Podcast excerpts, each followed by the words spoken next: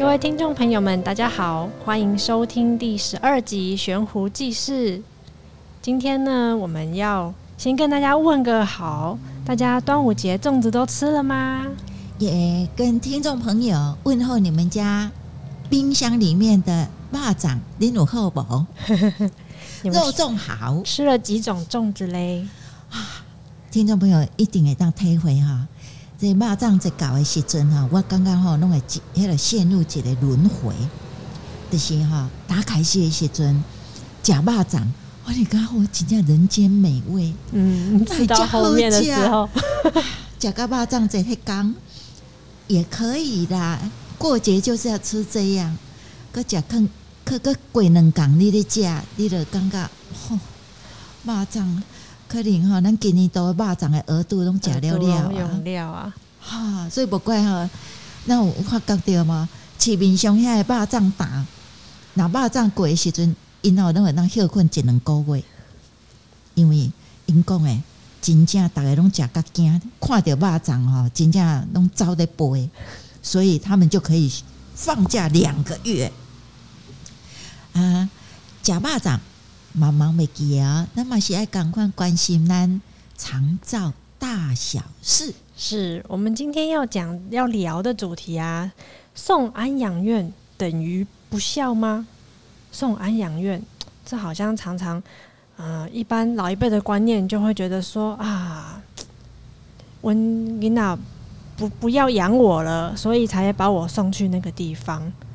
所以，我们今天要透过一个呃真实的案例的故事，要来和大家聊这个主题。没错，这也是我们最近碰到有朋友打电话问我们，问说，呃，他的爸爸因为呃。早年哈从事比较劳动的工作，所以膝关节啊的卡塔乌能离开卡塔乌都出状况，嗯，蛮常见的。对，就必须要动刀啊。动刀的时候，那当然就没有行动省之类，就比较没有办法照顾。还有一个部分就是少子化也有很大影响。我这个朋友他是独子。所以呢，他在独立照顾的爸爸过程里面，他自己有家庭，可是分居两地，因为爸爸，嗯，可能是生活习惯还有居住环境的关系，就没有办法三代同堂，所以一定要在两头跑。啊，爸爸开刀以后需要有人陪着照顾，所以他呢就只好送爸爸到安养中心。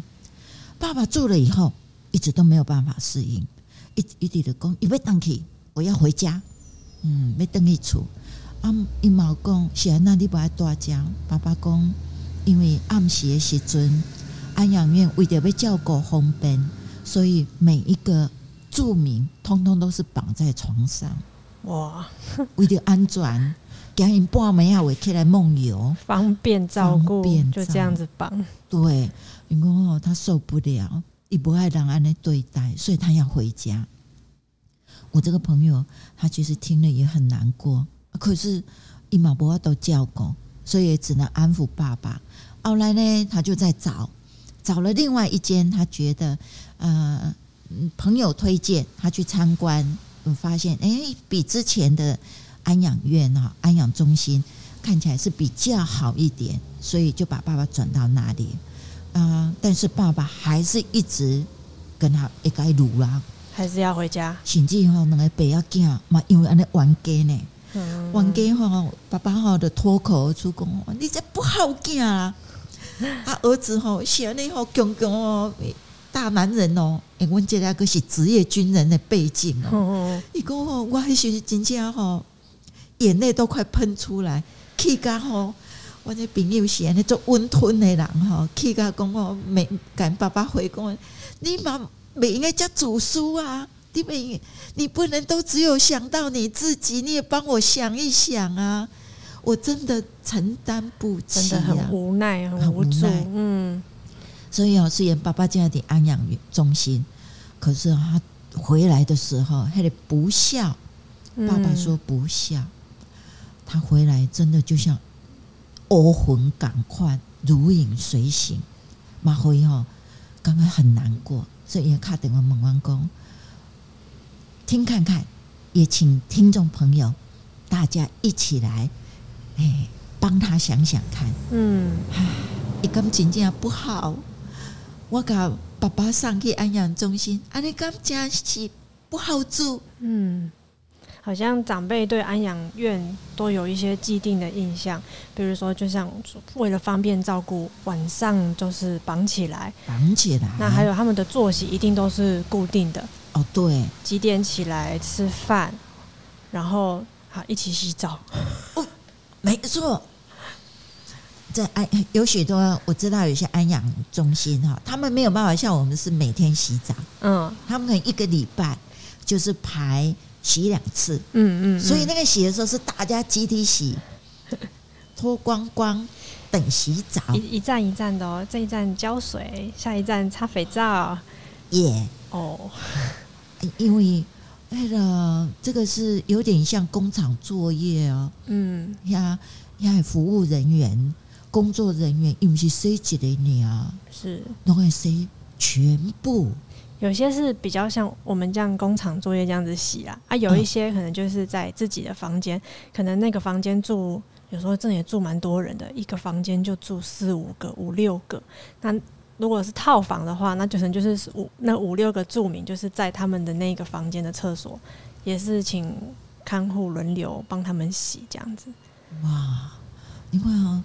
你那工作量，老实讲也是很大哎、欸。是啦，他们也是时间内他们要雇的人比较多，所以他们也是讲求效率、快速，顾不得你的希望怎样了啦。所以，我们可以想象说，一大群人，哎、欸，那个不是不是去泡温泉哦，嗯，不是去日本的温泉浴哦，是被洗澡，是好一大票人就脱光光等洗澡。我还听说，还听说过，就是家属带过去的食物，比如说，就是，诶，像像爸爸喜欢吃什么啊，或者是说他要给他补身体的一些东西，那可能子女、孙子去探望的时候，特别带去给他吃的，结果后来偷偷都被工作人员吃掉了。反正家属没看到，什么事都有可能发生。的确，的确。嗯真的是都有可能发生。还有呢，我还记得，呃，因为我们也有使用过机构，呃、对机构，嗯，爸爸也曾经有住过机构，所以哦，在机构里面，我们大概不过那个应该是比较比较早期的，嗯，就是他们用餐的时候，我没有看到。大家集体用餐，就前面放一个餐盘，坐在轮椅上，然后就啊、呃，然后就放上去。然后你看那些食物，因为要配合老人的食，这个牙口，嗯，还有安全是，所以那些东东西哈，食物大概都是煮的比较稀烂、糊糊的啊。猛怎样一起煮下面物件，全部搅在一起你也看不出来了。那么嗯在，然后有牙齿的，它可能你还可以看到有一点食物的形状，但是绝对不是色香味俱全。我看到吼，我拢我的只讲爸爸讲，爸爸，你若不要食，我拢会当谅解，因为这我嘛食袂落。所以你就可以知道，在安养院里面，大概他们所能够提供的，就是一些比较基本的照护，是啊，没有办法做到我们想要的。如果要达到我们想要，可能真的，哎、欸，要再努力。再努力，再努力。所以这也是为什么我们的长辈只要提到安养院三个字，就会这么的害怕，这么抗拒。哦，哎，对，这是一般，我想一般长辈哦，他们最害怕的地方。嗯，还有就是以前的照顾模式，也不像说现在就是请外劳啊，或者是去安养院。以前的照顾模式。我记得我阿祖那个时候，我阿公阿妈就是都，他们就是都住在一起，好像很自然而然的，长辈老了，他就是在他自己的房间过他最后的日子。哎、欸，对，这好像是我们印象中，啊、呃，小时候的老人家。是很很以前了。啊，他们可以在他们自己的房间，对，他们老人家都有自己的房间，是，今晚不可怜啊。啊，他们就坐在那个三合院的门口，在那边乘凉啊，扇一个大扇子啊。欸、对啊，回去就很多小孩围着老人家、啊。左邻右舍那些啊，那边开杠啊，都是认识的，可能还有一些亲戚关系。嗯，嗯，然后大概就是他熟悉的环境是围绕围绕着他。嗯，这也是我们最近长照政府在推行长照的一个一个目标跟理想，就是在宅在宅，嗯，在地老化，嗯嗯嗯，可以让人在自己的家里面熟悉的地方，对，生病也在家，老了也在家，甚至如果最后走的时候，也可以在自己家里面。原来现在。现在已经变成是一个梦想，真的呢吼！哎呦，这时代显然那最大的梦想就是要回家。还有啊，在安养院呐、啊，很多长辈会觉得，有时候住同一个同一个房间，如果有其他的住民离开了，他们会害怕，然后会觉得很晦气，吓死了。对啊。他听过很多邻居谁谁谁啊，怎么了？去那边啊，就再没有回来了。惊喜，哎，那个那个会很害怕的呢。有时候你想想看，如果我们我们一般人大概很少有机会接触到死亡，嗯，甚至如果我们接触，我们还有机会选择跑开离开。但是在安养院里面，他们通常。是没有办法选择。哎，霍老师，我记得你说你上一次去哪里办事，然后遇到一个老人家。我我经常会遇到老人家，可不可以再给我 多一点？就是你去那边办事，然后好像那老人家他们带到楼下活动，然后有一个老人家抓着你的手说：“可不可以带我回家？”啊、哦，有有有有。有一次我去，呃，就刚好有公部门那那个辅具中心啊。哦啊，那我去维修一些东西啊，他们旁边就有一个公办民营的，哎，日照跟养护中心合并的，哎，刚好我在那边等待的时间，他们就带到中庭那个公共的区域，老人家在活动，我我的我嘛就好奇耶，反正呢我不熟悉的我都很好奇，嗯，我就我就站在那边啊，在中庭也看他们活动，哎，这时候就有个老人家。包着尿布，坐在轮椅，穿着一件 T 恤，然后用脚滑滑滑滑滑到我旁边。啊，我我就想说，因为最近愿意靠近我的人已经不是很多了，我也没有细想。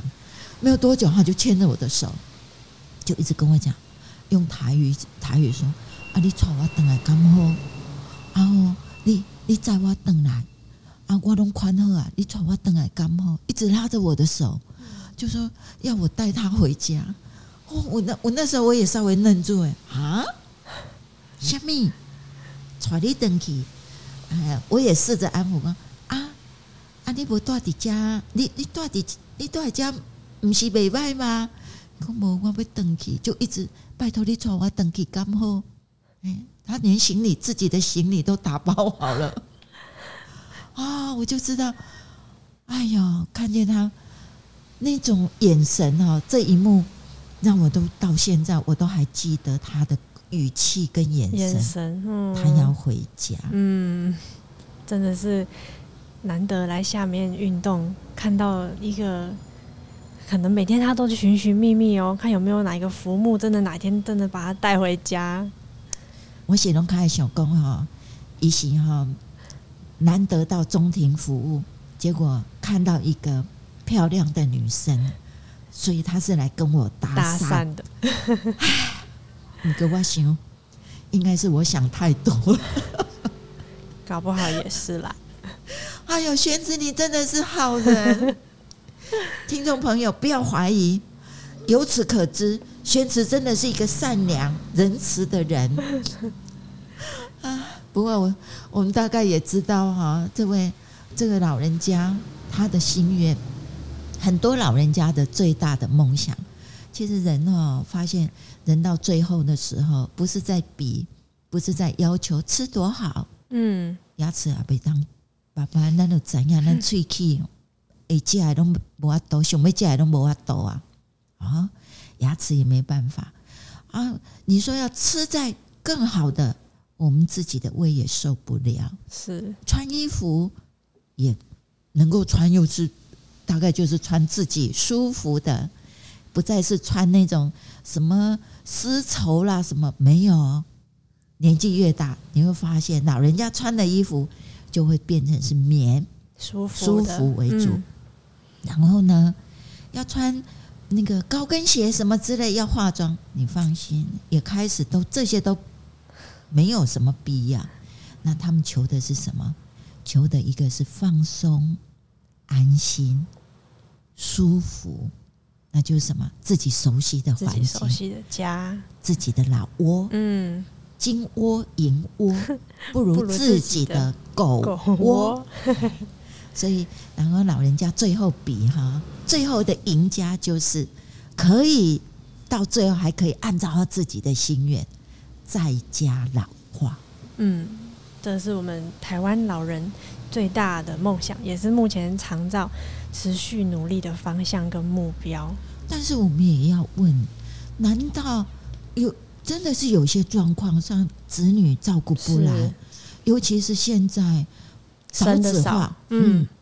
啊，然后经济状况，哎，你说像我朋友，他一个人要照顾两个家庭，然后上有老下有小，哦，也都没假钱哦，然后住又没有住在附近，没有体力上的奔波，嗯，人力上的资源照顾的能量。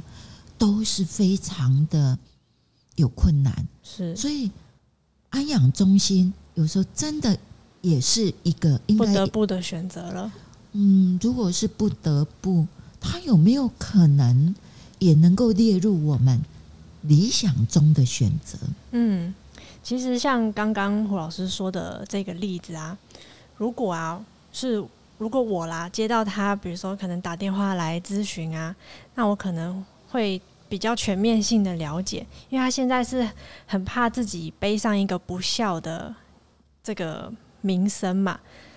对呀、啊，那个老人家爱面子，对，我能不能笑人那么矮呢？啊，他不只会被他自己爸爸讲啊，他有可能触鼻逃被亲家，弄会都会给他贴上这个标签啊。你光是去杂货店买个买个酱油，如果人家问，哈。啊，你爸爸呢？那上去呀啦？呃，对对，也不用说什么，就刚才那个口气。啊，那上去呀？我跟你讲，买罐豆你绝对等来哈，可能你摸到关灯啊，关没灯啊，挡扣扣，没带人家灯啊。身上中了很多根箭，这样。哦，可能哈，那个已经刺刺到心窝里了。嗯，对啊，但是除此之外，呃，其实。我们会先可能会先了解长辈说，诶，他是不是本身这位长辈本身有其他复杂的一些慢性疾病，导致说他可能，呃，这一次开刀之后，他的状况不一定可以维持，甚至是在一个走下坡的阶段。诶，他这次开完刀之后，他有没有可能透过复健？他还可以回复自己走路，或是自己洗澡啊，自己煮饭，一些生活自理的能力，还可以恢复到某一个阶段，那他就有可能可以回家。那有一些机构，它其实有就是可以帮忙做复健的这个部分，所以可能有一些是开完刀或是中风之后，他短期住在机构里面接受复健的训练。他有一个目标，短中长期目标。他越来越进步之后，那他就有可能可以回家。诶、欸，这也是一个评估。我不是所有送去安养院，就是一进去就出不来，一走进去就要躺，就是要扛着出来。是啊，哎、欸，原来安养中心。它也可以成为一个过继中心。嗯，我想中间这个过程，在入住之前，我们就可以跟安养中心可以有达到这样子一个共识。那也让长辈知道说，我们是给你带的家哦。哦，哎，这又是另外一个选择。对啊，想要回家，我们要一起努力嘛。哦，透过专业还有旁人专业的评估，嗯，然后安养院。变成它里面的设备，变成是呃这个评估里面需要来协助家长，哎、呃，协助长辈，嗯嗯嗯，啊，协助家属怎么照顾，这是一个过渡时期，对，或者是、嗯、对啊，因为长辈，如果你熊熊就把他带回家，我们说孝顺孝顺，那只要顺着长辈，真的就是孝顺了吗？这这个可能在过去跟现在有很大不一样的定义。欸、对，我以前有听过人家在解释说孝顺是什么，他说啊，孝顺呢就是那个顺，你只要顺着长辈的意思，就是孝，就是孝。哎，呃，可是现在不一样，嗯，因为我们高龄化，所以随着高龄化年老的时候，长辈他的诶身体、生理上、心理上。可能都会做很大的改变，嗯，那这样子的照应、照顾上面是不一样。有的时候跟长辈他自己的认知，跟他想要的，跟实际状况是是不一样。所以也看过很多真的坚持不送，或者是不向不向外人求助的，就是自己带回家。那哇，那个到到后面他们会发现，照顾者心有余而力不足。然后照顾的技巧啊，各种专业的训练，他们可能都没有衔接得很好。那长辈在回家之后，他也会觉得说，好像跟自己期待落差很大，因为他没有认知到他自己的状况可能跟之前不太一样了，他需要的帮忙可能更多，但是他的子女又没有办法负担的时候，整个家庭会呈现一个真的是更加疲于奔命的一个状态。哦，原来。长辈应该要评估长辈的状况，是如果还有整个家庭里面可不可以照顾到？嗯，然后呃，如果带回家也可以，不过这是一个很重要评估。是呃，如果长辈的照顾评估下来，诶，安养中心搞不好也可以。哦，那我就想要问，嗯，玄慈在你们的工作上面有没有看过？像类似这样长辈，因为没有送安养院，可是在家里面又没有办法照顾，嗯，后来这种长辈在家里面，这个应该是说不当照顾的情况，其实还蛮多的，因为因为我们这边比较乡下啦，真的，所以长辈还是回家的意愿会比较高。那很多就是派家里面可能邻居啊。啊，或者是说，就是找一个外劳，反正就是只要大家的想对于照顾的想象，就是我只要能找到一个全时间的人，没有全时间，对对对，也有六到八成的时间，啊，再不行也是随时有状况可以 on call，随时过来的，这个就算我的照顾人力了。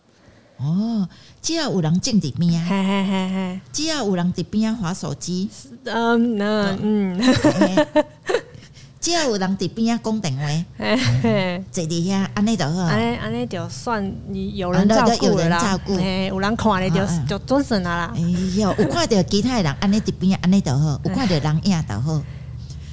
但是你看，再跌倒的几率还是很大。然后尿布有没有按时间换呢？有没有按时间翻身呢？甚至可能。长辈他在卧床了，是，然后那种翻身特别的照顾，所以我们也经常听到说，诶，有些在家里面的，这其实应该是要牵涉照顾的能量，是，如果没有，诶，长辈的下场其实是还蛮、呃、还蛮凄凉的。所以我们有时候去看到，因为其实住院准备要回家。在医院啊，有一个角色叫做出院准备服务，是对出院准备服务。顾名思义，就是这出院准备服务的小组，他要协助评估说，哎、欸，这个长辈他是适合回家，还是要应该要去机构，还是说可以赶快把巴士量表处理处理，请一个外劳。这在医院其实要回家之前，医疗团队就应该要，也许甚至更好，就是家庭会议要开一开。把整个照顾的模式，然后家庭的能量都评估好，都准备好，该买的辅具准备的都弄好，这样衔接回去才会是一个顺畅的状态。哦，所以哦，听众朋友哈，咱来怎样哦，那是讲哦，咱来知影要安怎使用家的资源，原来伫病院内底。等他们出院的时阵，朋友啊，各有提供一个资源的是出院准备。梦想讲话，我跟他怀疑，会当出院啊，我就要等来。是，他还有这样子的资源，咱会当准讲吼，因足无用，还是讲吼，因揣无咱，啊，什什物会闹高去？咱来怎样用这？咱来去揣遮的出院准备小组，请因来给咱评估。对，就是这一步真的很重要，因为如果没有衔接的好，你回来，然后家属又是猛促给。促促逼哦，听那个说哦，有什么服务啊？欸、听那个说哦，有人可以来换药啦，就是这样听来听来，你时间都已经不知道耗多久了。啊，可迄个得要总来总去，对，心力的，嗯，就这样子耗损。因为长辈的状况真的每一天都一直在变化。对，哦，所以你看，出院准备小组是很重要、很重要的资源。大家出院之前。哈，还不确定哪一天要出院，你就可以先去护理站，先询问护理师说：“哎、欸，我们谁谁谁要回家的时候，可不可以申请这个出院准备服务？”哦，所以啊，那是讲有诶、欸，咱有机会诶、欸，有机会用到这款在这情境的时阵啊，要出院，忙跟他讲要款行李，嗯，忙讲吼，跟他记得讲要去买单，吼，讲要行准备车要行接等。其实还有一个很重要，邓海要他照顾，照顾是一个是一条长远的路。是邓海哈，没让他狗，其实有很多种方法，照顾不是一个重担，我能公不是重担。我要做这种话，我真是觉得 这个胡老师说的出口啊。照顾不是一个重担，这是真的。是，只要能懂得怎么使用资源，嗯、怎么知道采取适当的。